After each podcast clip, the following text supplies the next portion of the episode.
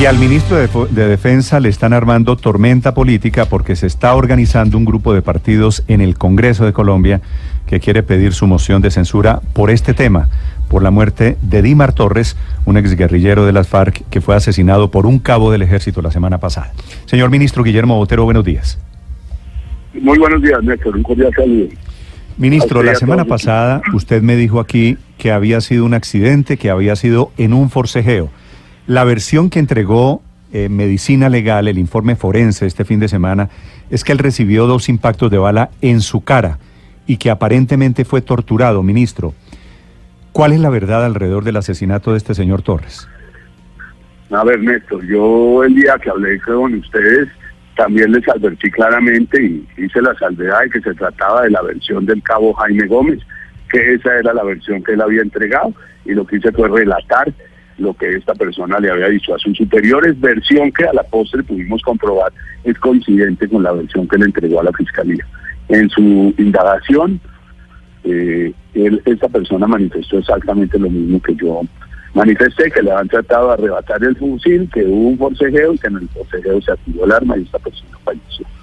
En el día de ayer, el señor fiscal general de la Nación, cuando estábamos en compañía de él haciendo una operación de recuperación de parques nacionales, naturales, eh, nos contó que le había llegado la, necropsia y que los hechos eh, aparentemente eran unos hechos diferentes, que esta persona eh, había un homicidio por medio y que había llegado a esa conclusión por la, la, trayectoria balística que había entregado ese informe. Tan pronto llegamos a la ciudad de Bogotá, convocamos a una rueda de prensa y le dimos toda la información al, a la opinión pública para su completo conocimiento. Sí. Ministro, usted desde el primer momento ha estado, y esa es una posición muy importante, ha estado dispuesto a entregar la versión. Cuando el inspector del ejército, tengo entendido que usted lo envía al Catatumbo, llega, ¿qué le dicen al inspector del ejército, ministro? La misma versión que, que, hemos conocido. Él transmite esa versión al general caso, el general caso no la transmite y esa es la versión que yo entrego a los medios de comunicación. El cabo, el cabo que mató a Dilmar Torres, ¿está libre o ya fue capturado, ministro? No, esa persona se le debió librar eh, eh, orden de captura, que hoy en día se llama orden de captura, sí, para posteriormente solicitar ante el juez de garantías medidas de aseguramiento, lo cual debió ocurrir en la noche o ocurrirá en el día de hoy, pero esa persona está a disposición de la Fiscalía General de la Nación, según eh, la información que nosotros poseemos él y todos los integrantes del pelotón, que no han sido sindicados ni más faltaba, pero que también los tenemos en el, en el batallón de Ocaña a disposición de la Fiscalía General de la Nación para cuando lo requiera. ¿Cuántos hombres estaban en ese pelotón, ministro? 35 personas, Néstor. ¿Y esas 35 personas están hoy eh, inactivas a la espera del resultado oficial de la investigación? Sí, señor, están inactivas, eh, concentradas en el batallón de Ocaña, a la espera de los avances de la investigación. Sí. Señor ministro, con base en el informe de necropsia, ¿qué fue lo que pasó? No, pues que ahí hay un homicidio claramente, pero yo pienso también que desde el primer momento nosotros lo hemos dicho, ahí era claramente que había un homicidio, pues, había una persona fallecida, y había un homicidio porque había una persona que dice que había accionado un arma lo que pasa es que ahora viene la calificación del homicidio. Él en primer lugar y en principio alegó legítima defensa pues, frente a la intención de sustraerle un fusil. Ahora con posterioridad pareciera ser que esa versión que él dio no es consistente con los resultados eh, balísticos y con la necropsia ocurrida. Ministro, sobre lo que ocurrió en ese momento con el asesinato de Dimar Torres, la comunidad dice que tenían listo un espacio que ya habían cavado incluso la tumba para sepultar el cuerpo de este hombre, incluso también para sepultar la moto y no dejar rastro de lo que habría pasado con él y hubiera sido una desaparición forzosa. ¿Eso tienen eh, confirmado ustedes? No, yo no tengo la confirmación y ayer eh, tal vez alguien le preguntó al fiscal, yo no recuerdo exactamente qué fue lo que él respondió al respecto, pero lo remito en ese caso a la fiscalía. Eh, verdaderamente eh, ellos, no, ya recuerdo, tal vez él dijo que continuaba la investigación y que eh, prontamente daría más información a la opinión pública. Ministro, Lo hoy... mismo que al hablarle si, si esta persona había actuado sola o en compañía de otros más, también dijo que continuaba la investigación y que más adelante daría información a la opinión pública. Han pasado ya ocho días, ministro, tenemos la, la necropsia que confirma que fue un homicidio. Eh, ¿Usted tiene alguna idea? ¿Hay algún indicio de por qué lo mató? No, esta no deja de ser la, la pregunta de fondo, Néstor. No, no creemos que haya sido un acto de intemperancia, una persona a la cual le pidieron inquina o alguna cosa, pues no pareciera ser eso. Eh, yo pienso que nosotros pues estamos más en las investigaciones de carácter eh, administrativo, operacional y disciplinario y continuaremos con esas investigaciones, pero es posible que dentro de esas investigaciones aparezcan otros elementos que, claro, pondríamos inmediatamente a disposición de la Fiscalía, pero mm, pareciera ser que de- de- detrás de todo esto puede existir alguna otra razón o motivación. Otra razón como qué, ministro. Pues en un lugar donde es una inmensidad de coca, pues uno podría pensar cualquier cosa alrededor de ese negocio. Pero esto estoy haciendo una, una especulación y no me comprometo con esa versión.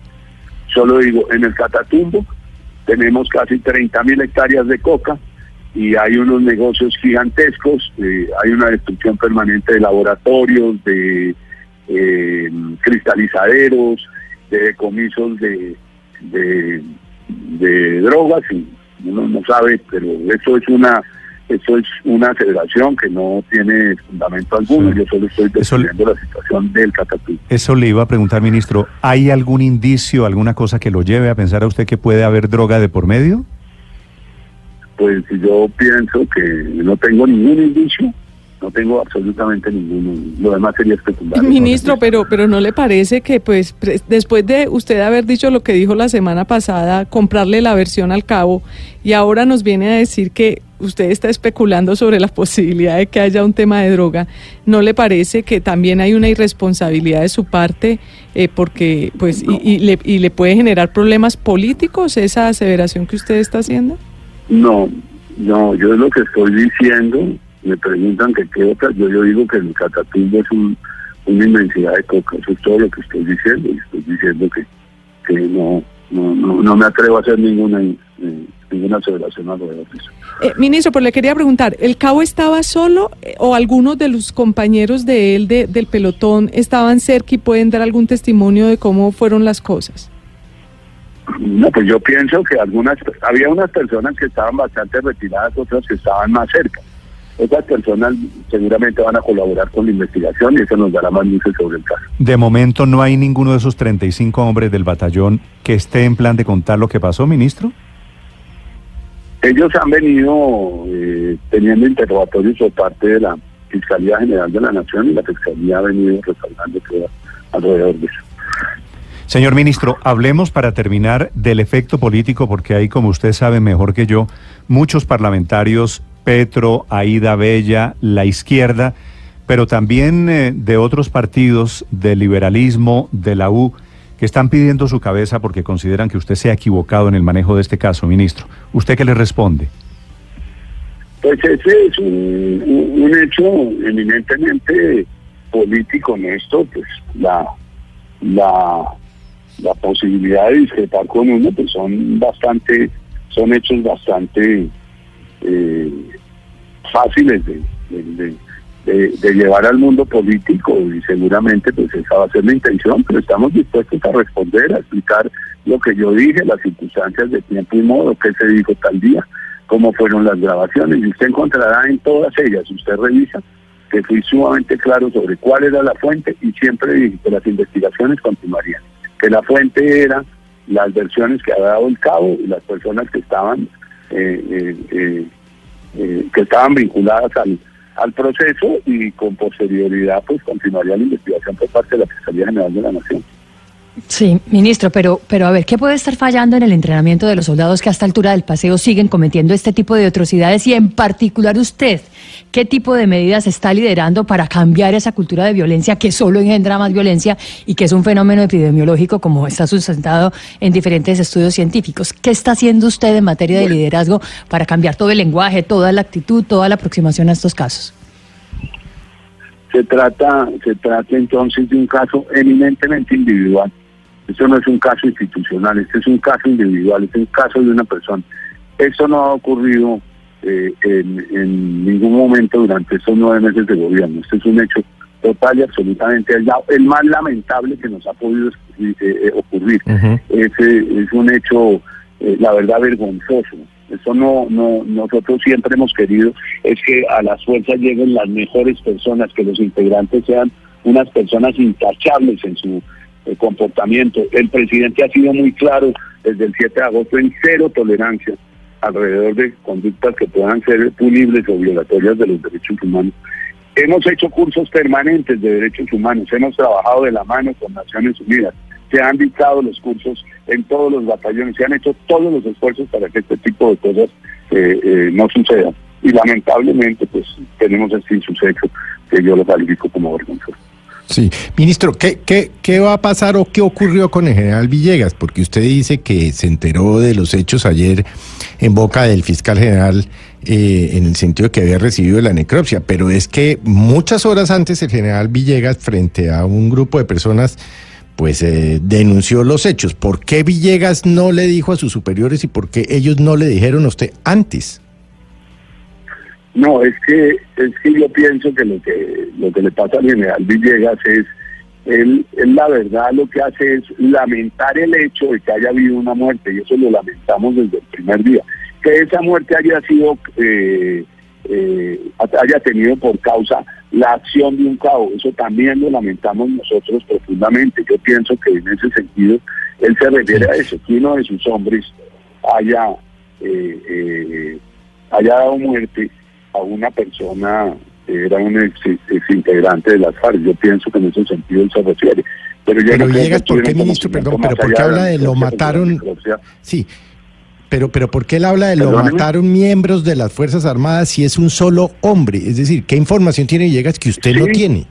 Sí, no sé, no, no conozco la razón por la cual usó el plural, me parece desacertado, porque eso, eso lo ha debido expresar en singular. De pronto al calor de los acontecimientos. También aquí hay que relevar que nosotros le dimos toda la colaboración a la Comisión de Paz para que fuera, mirara, en el lugar de los acontecimientos, tuviera toda la información posible, porque aquí se trata de llevar este asunto con total y absoluta transparencia. Ministro, usted supo que... Y vuelvo y reitero, lamento profundamente lo que ocurrió. Eh, ha habido instrucciones claras del señor presidente de la República desde el 7 de agosto que es cero tolerancia con este con la violación de las normas penales, con la violación de los derechos humanos y seguimos en esa política. Señor ministro, cuando el general Villegas, que es el comandante de esa fuerza de tarea Vulcano, pide perdón por el asesinato de este combatiente, excombatiente de las FARC, ¿usted sabía que él iba a decir, que él iba a subirse a la tarima a pedir perdón o lo sorprendió? No, me sorprendió, yo tengo que decirlo con claridad. No tenía ni idea. No tenía ni idea. Yo vine a conocer los, los, las declaraciones del general Villegas ayer en cuando regresamos a Bogotá después de estar en el Parque de la Macarena y el Chiribiquete. ¿Y, por qué lo hizo, ministro, entonces, si no había eh, una posición institucional, si fue a nombre propio, según le entiendo? Yo no, yo no he tenido oportunidad de conversar con el Néstor. No, no, no he tenido oportunidad, lo haré seguramente en el día de hoy. Ministro, ¿por qué es que esa intervención, cuando el general Villegas se sube a la tarima, allí en el Catatumbo, arranca dándole las gracias a unos congresistas y a las FARC. ¿Usted sabe por qué dijo eso? No, no, como le digo, no he hablado con él, Néstor, no, no he tenido la oportunidad de conversar con él. Llegamos ayer tarde de los parques, dimos la rueda de prensa y, en fin. Él dice, él dice agradeciendo eso, que es, una, que es una intervención muy, muy inusual, que si no fuera por los congresistas y si no fuera por las FARC, es, no estaría allí. El general Villegas no estaría allí. Tal vez tiene que ver esa frase del general Villegas con una revelación que hace anoche desde Washington el director de Human Rights Watch, que es esta ONG que se encarga de derechos humanos, el señor Vivanco. el fondo de todo esto, ministro, es que el general Villegas hoy está sometido a la JEP, según revela José Miguel Vivanco. Él está investigado por un homicidio en persona protegida por un caso de falsos positivos hace cerca de 11 años es normal que una persona postulada la JEP que una persona que está investigada por homicidio en persona protegida tenga mando y esté activa y sea general de la República? Sí, es una, el goza en primer lugar de presunción de inocencia. La JEP es una jurisdicción preferente y obligatoria para él, no es eh, potestativa, es obligatoria.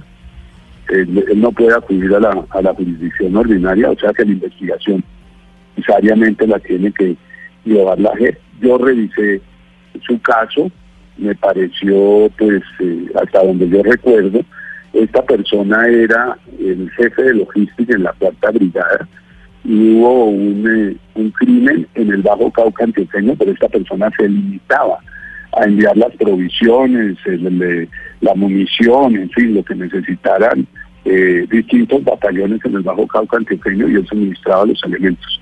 Esa fue su participación, pero obviamente cuando vino un, una investigación, todos los integrantes quedaron vinculados. Ministro, cuando usted llegó al ministerio, ¿ya el general Villegas era el comandante de la tarea de la Fuerza Volcano? No, con posterioridad, en el mes de diciembre fue designado eh, jefe de la tarea de la Fuerza de Tarea Volcano. ¿Y fue designado aún a pesar de, de estas circunstancias, eh, ministro? Sí, fue, vuelvo y le digo, goza de la presunción de inocencia. Y obviamente su hoja de vida fue revisada con, con todo detalle y las circunstancias que aparecen en ella son las que le acabo de contar. Claro. Eh, Se las estoy diciendo de memoria. Señor ministro, y el general Villegas, eh, que tiene, que tiene, entiendo que es un cuestionamiento y entiendo que goza de la presunción de inocencia, ¿tiene en este momento su confianza para liderar la investigación sobre el tema de este señor de las FARC? Es que la investigación no la está adelantando el general Villegas, la investigación la está adelantando el inspector general del ejército, que es el general Salgado, y la están adelantando el comandante de la segunda división, que está es mayor en jerarquía que el general Villegas. Entonces, okay. en ese sentido no, no veo lugar de interferencia alguna. Sí, señor ministro, le hago una pregunta final sobre todo este caso del, del, del hombre de las FARC, del homicidio y del efecto político. ¿Usted está dispuesto a ir al Congreso, ministro, como se lo están pidiendo ya muchos eh, parlamentarios, a ir al Congreso a presentar estas explicaciones? Pero claro, y con las grabaciones de las declaraciones y con las fechas correctas y cómo se entregó y cuáles son las salvedades que yo hice en el momento de las declaraciones. Usted las revisa, Néstor, con cuidado, eh, encontrará que siempre fue, eh, fui lo más precavido, dije cómo han ocurrido los hechos, qué era lo que decía tal persona, qué era lo que decía, y siempre agregué, y continuará la investigación que seguramente nos dará más luces. En una u otras palabras, sí. eso fue siempre lo que dije. Sí. Ministro, hace varios años no daban la cara y, y, de alguna manera terminábamos enterándonos de las violaciones a los derechos humanos en las fuerzas por cuenta de, de revelaciones periodísticas o de denuncias de las víctimas. En esta oportunidad usted eh, salió muy rápidamente a, a contar qué mm, había pasado. Pero ¿no cree que, que, pudo haber fallado, que se pudo haber equivocado al haber eh, dado plena validez en su momento, aunque usted hace la, la, salvedad de que dijo esto puede cambiar, de haber validado, digo... De haberle creído al cabo. ¿Lo que dijo el cabo? Es que, es que yo diría que lo más importante era precisamente demostrar que conocíamos el hecho, demostrar que lo habíamos entregado a la Fiscalía General de la Nación, toda la información que teníamos, que estábamos actuando con toda la diligencia y con toda la transparencia y eso fue lo que nos motivó a salir. Si nos hubiéramos quedado, pues imagínense haber salido apenas ayer con la, con la información que nos entregó la, la Fiscalía, seguramente las críticas hubieran sido al revés. Claro, lo tenían, eh, eh, conocían de los hechos, pero solo cuando el fiscal lo revela. O quién sabe qué hubiera podido pasar, porque eso son especulaciones. Nosotros lo que queríamos es darle total y absoluta transparencia a este hecho, que es un hecho, vuelvo y reitero, lamentable, que la verdad nos tiene consternados al interior de la institución. Ministro, ha, han surgido versiones sobre la, una posible tortura eh, que su, habría sufrido eh, este señor Torres. ¿Qué nos puede decir que, que, que en la investigación que han encontrado? A ver, ayer sobre ese punto hubo dos preguntas concretas. Si esta persona había sido castrada eh, y se había sufrido alguna mutilación, el fiscal fue claro y categórico en afirmar que eso no era cierto. esta persona no sufrió ninguna mutilación, esta persona no fue castrada. Se le preguntó también si mi memoria no me falla sobre las torturas y él dijo que continuaba la investigación, que más adelante se podría eventualmente referir a ese tema, pero me refiero a las palabras del, fiscal general de la Nación y será él la persona que se pronunciará al respecto, seguramente, y que se revise el video con la expresión que sobre ese punto dio el fiscal general de la Nación. Lo estoy repitiendo de memoria. Señor ministro, le hago una pregunta final sobre un tema diferente, si me lo permite, y es, ¿qué sabe usted como ministro de Defensa de la paranoia o de la suspicacia o de la versión de que la Corte Constitucional podría estar siendo víctima de chuzadas y de seguimientos ilegales? En el Ministerio de Defensa, ¿qué saben, ministro? No, no, yo me enteré a decir verdad anoche por una, por una eh, noticia de prensa de un, de un medio y la revisé con el escrito del periodista, lo revisé en, en, medio escrito y, no tenemos conocimiento, pero en el día de hoy pues la policía buscará como es lógico ya denunciar si eso es cierto es una especulación o qué. Ok. Es el ministro Guillermo Botero, 7 de la mañana, 24 minutos. Antes de que se vaya, ministro, ofrecieron ustedes eh, el fin de semana 3 mil millones de ah, pesos de recompensa por, por el Paisa, por Hernán Darío Velázquez, por el ex jefe de la columna Teófilo Forero. ¿Saben dónde está el Paisa hoy? ¿Está en Colombia o está en Venezuela?